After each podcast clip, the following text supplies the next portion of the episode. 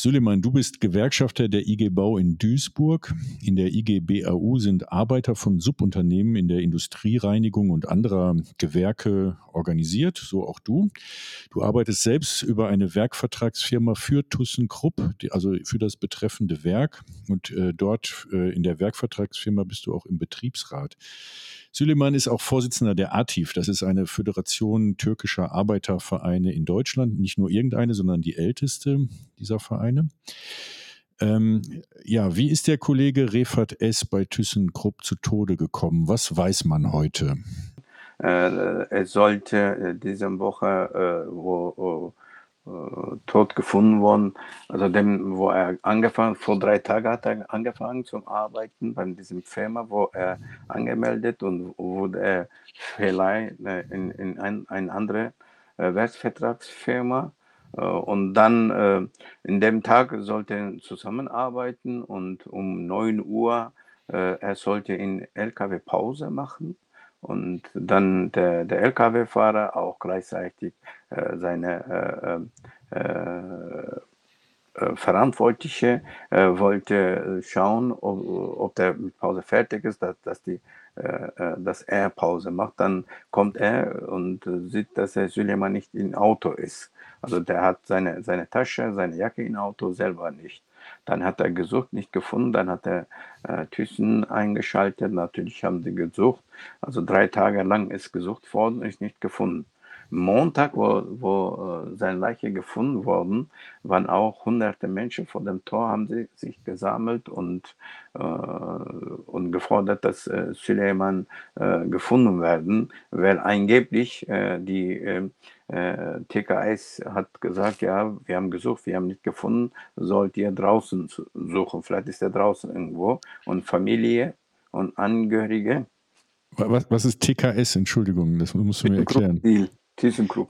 ThyssenKrupp. Ah, ah TKS, ach so. Ah. Ja, ThyssenKrupp.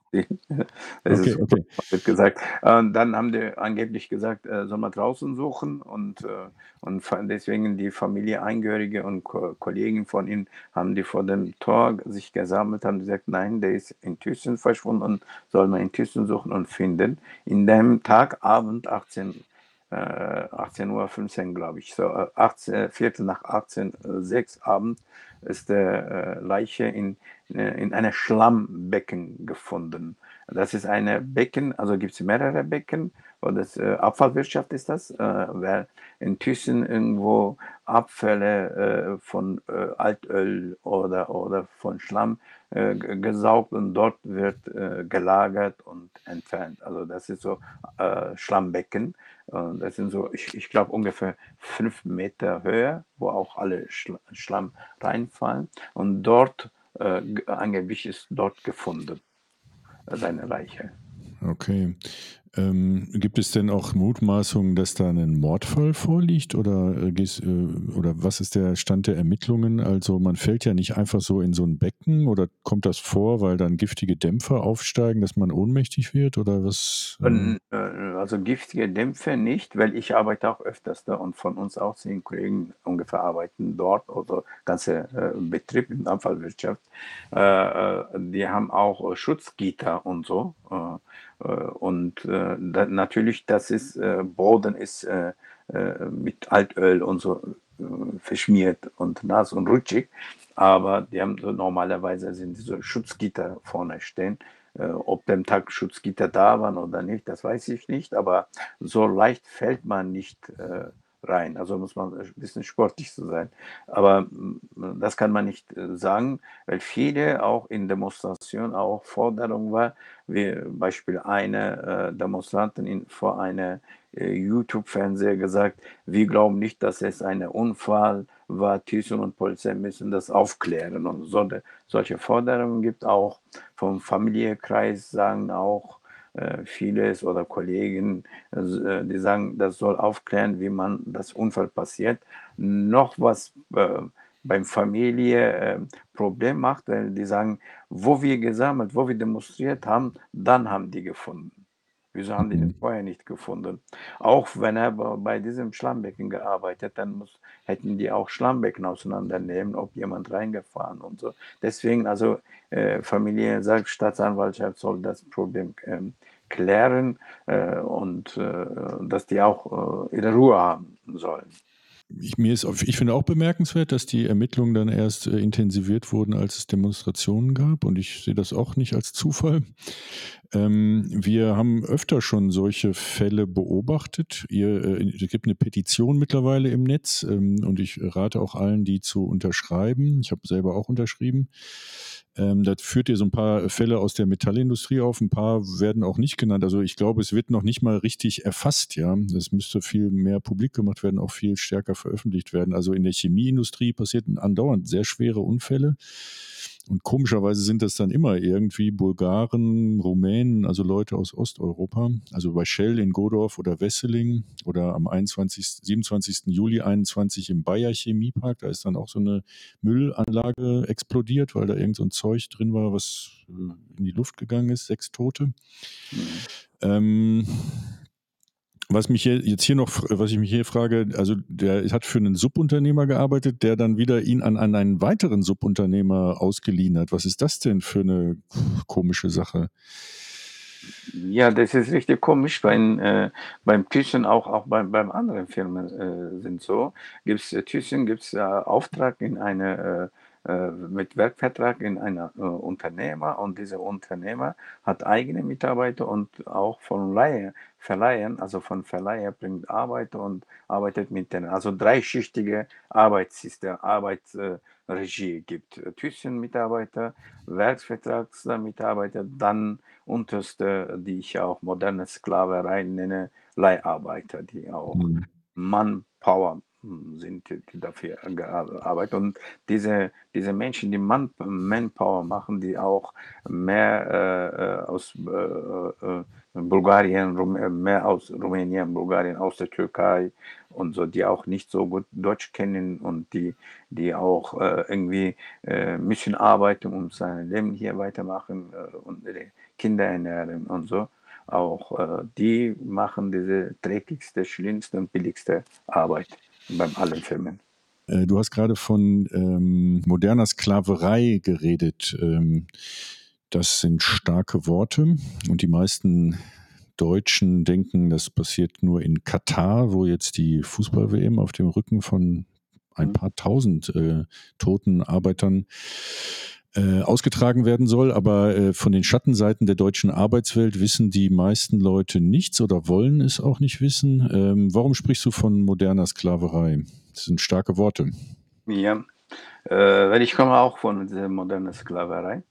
Ich habe auch viereinhalb Jahre als äh, Leiharbeiter gearbeitet und welche Bedingungen ich gearbeitet habe, weiß ich genau. Und auch wenn ich dieses Buch ganz unten gelesen habe und äh, habe ich gedacht, das war vielleicht hinter uns, aber das Gleiche passiert jetzt immer noch, besonders nach dem äh, äh, Arbeitnehmer äh, Freizügigkeitsgesetz, also 1. Mai 2011, diese seit dieser Gesetz gibt in, in, in Osteuropa viele Menschen nach Westeuropa äh, gebracht oder kommen hierhin und die sprechen keine, äh, also normal, die beherrschen nicht so gut das Sprache und so.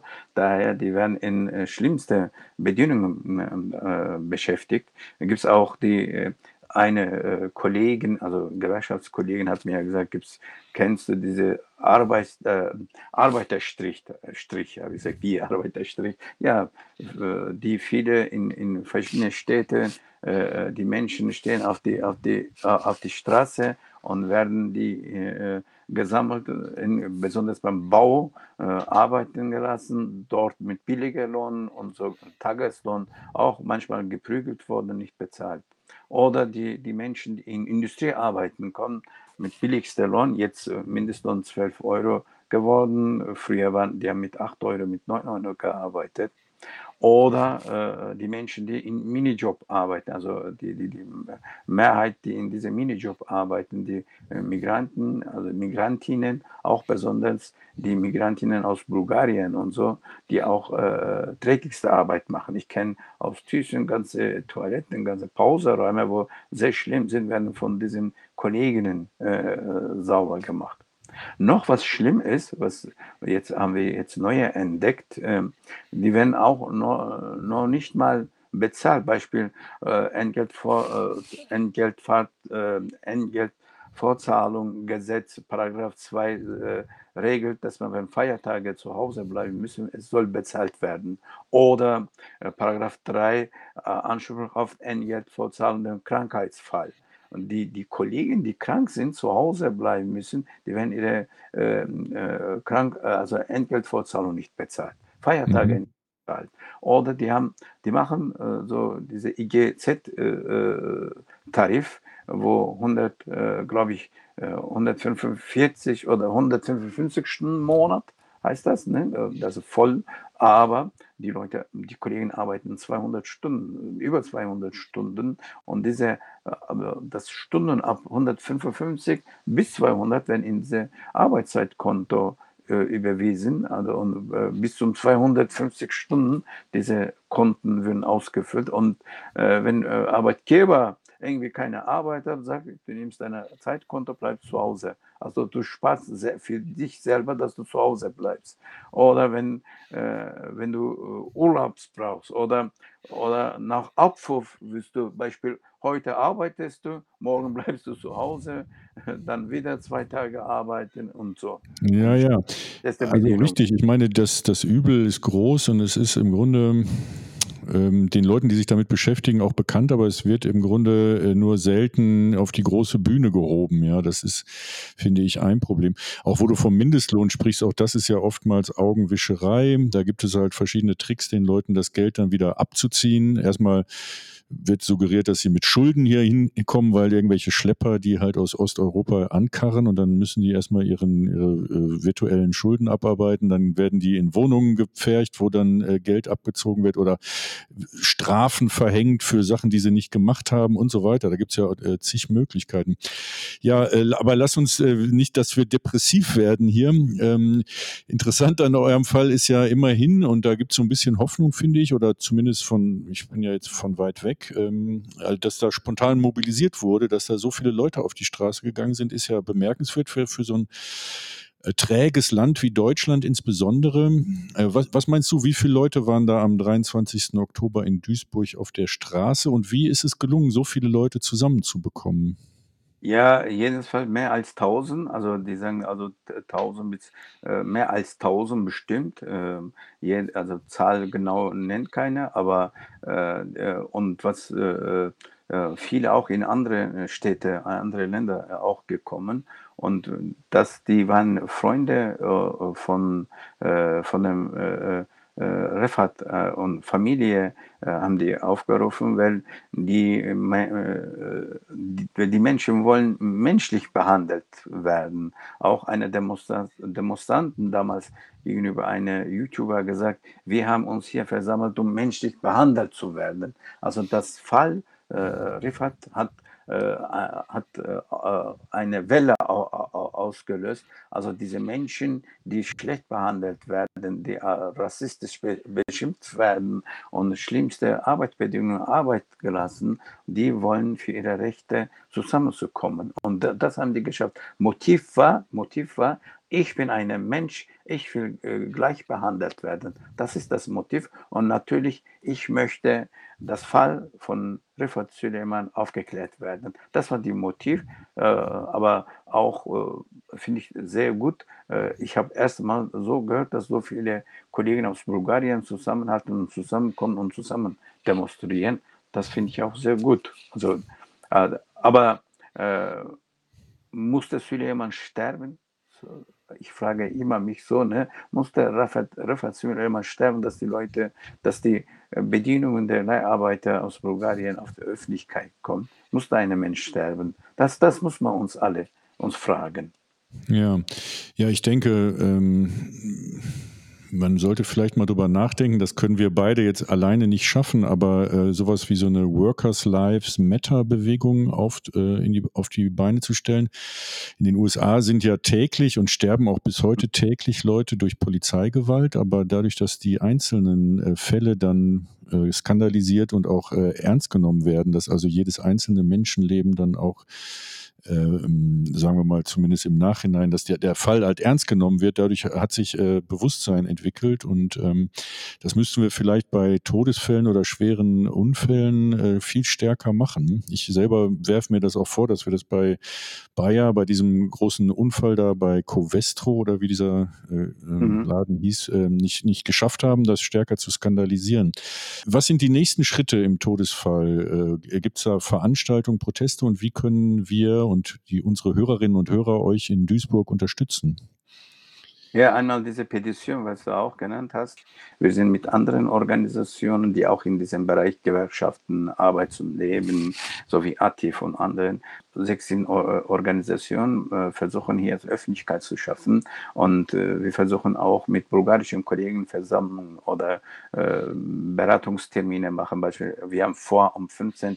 Dezember so eine äh, Versammlung, also eine ähm, äh, Infoveranstaltung machen und dass äh, Kollegen hören, welche Probleme die haben und so. Also dieses Fall, äh, so ist passiert. Jetzt muss man nach vorne schauen, dass man gemeinsam Öffentlichkeit schaffen, das Probleme den Kollegen, weil äh, solche äh, Unfälle passieren öfters und wird nicht als Arbeitsunfall gemeldet. Die werden Menschen nach Hause geschickt beim Hausarzt und so. Oder äh, ganze äh, äh Arbeitsschutzgesetze nicht gehalten. Beispiel, äh, Menschen sprechen nicht so Deutsch und dieses, äh, dieses Sicherheitsbelehrungen werden auf Deutsch gemacht. Der Mensch versteht nicht.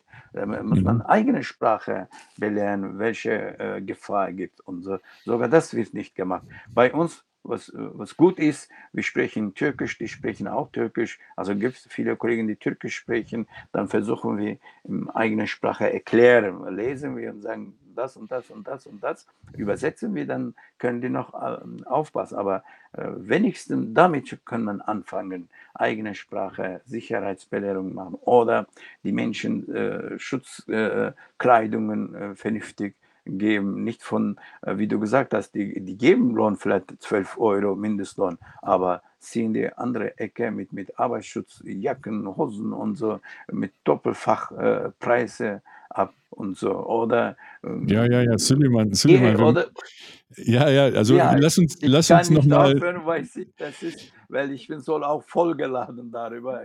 Tagtäglich erlebe ich das, das deswegen vielleicht. Ja, ja, es gibt, äh, es ist ein weites Feld. Wir haben auch noch gar nicht drüber geredet, was der Staat eigentlich macht, was äh, die Staatsanwaltschaft oder die Arbeitsschutzbehörden eigentlich tun oder nicht tun. Oftmals sind die ja unterausgestattet. Und die Öffentlichkeit äh, könnte auch besser berichten, finde ich. Äh, aber das sind alles Themen, über die wir dann ein andermal reden müssen. Ich äh, grüße dich und vielen Dank für dein, deine, dass du uns die Zeit äh, hier geopfert hast.